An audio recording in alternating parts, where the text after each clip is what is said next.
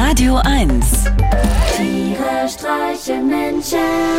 mit Martin Gotti Gottschild und Sven Phantom.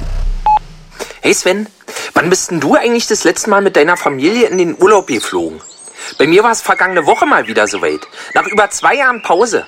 Sieben Tage Mallorca mit Frau und Kind. Ich hatte keine andere Wahl. Die Corona-Ausrede zog einfach nicht mehr. Außerdem hielt mir es für klug, noch mal bis zum Anschlag Sonne zu tanken, bevor nun auch noch die UV-Preise ins Unermessliche steigen. Und wir hatten gehört, dass es in den Supermärkten auf der Insel noch Sonnenblumenöl in rauen Mengen geben soll. Da haben wir natürlich nicht zweimal überlegt. Doch bis Mitte Februar hatten wir Sonnenblumenöl ja direkt mit dem Strohhalm aus der Flasche getrunken. Nach dem Sport, auf Arbeit oder einfach mal zwischendurch. Manchmal sind wir sogar nachts aufgestanden. Zum Braten war uns das flüssige Gold jedenfalls schon immer zu schade. Was soll ich sagen, Sven? So romantisch der erste Tag mit Halbpension und Vollmond auf Mallorca auch war, bereits am nächsten Morgen gingen die Sticheleien los. Ach, guck mal, wie der Papa da liegt. So friedlich, mit offenem Mund und surrendem Gaumensegel. Komm, wir stecken ihm mal den Reiseföhn in die Schnute und drücken auf an.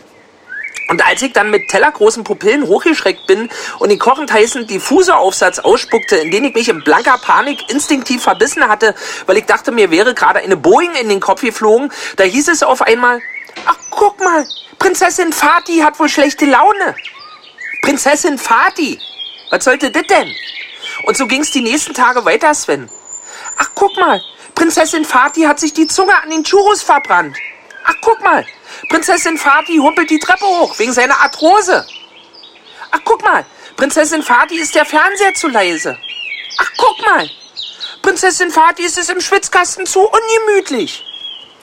Absoluter Tiefpunkt war aber sicherlich der Ausflug zu den Gärten von Alfabia, wo man sich ein reißfestes Besuchsbändchen, welches zum Eintritt ermächtigte, gegenseitig ums Handgelenk binden sollte.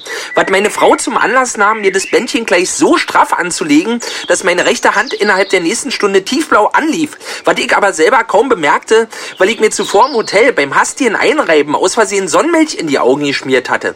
Was wiederum dazu führte, dass meine blutroten Glubscher die ganze Zeit tränten und ich so gut wie blind war, als mich meine Frau auf dem Rückweg im Auto in einer besonders brenzligen Verkehrssituation fragte, Martin, Martin, wo müssen wir denn jetzt abbiegen? Links oder rechts? Keine Ahnung, Sauron. Meine Hand ist mittlerweile so dick wie ein aufgepusteter Haushaltshandschuh und ich kann nur noch schwach zwischen hell und dunkel unterscheiden. Hast du so eine unverschämte intrafamiliäre Provokation auch schon mal erlebt, Sven? Gotti, ich weiß nicht, ob dich diese Nachricht hier je erreichen wird, aber falls du das hier hörst, könntest du bitte die Polizei zu mir nach Hause schicken? Ich würde sie auch gerne selber kontaktieren, aber die Eins auf meinem Smartphone ist kaputt. Jedenfalls würde ich mich freuen, wenn mich hier irgendjemand aus dem Keller holen könnte. Die Tür ist zugefallen und der Schlüssel steckt von außen. Meine Dame ist seit Sonntag beim Pilates und meine Tochter höre ich immer nur laut kichern, während sie die Kellertür von außen mit Bauschaum abdichtet.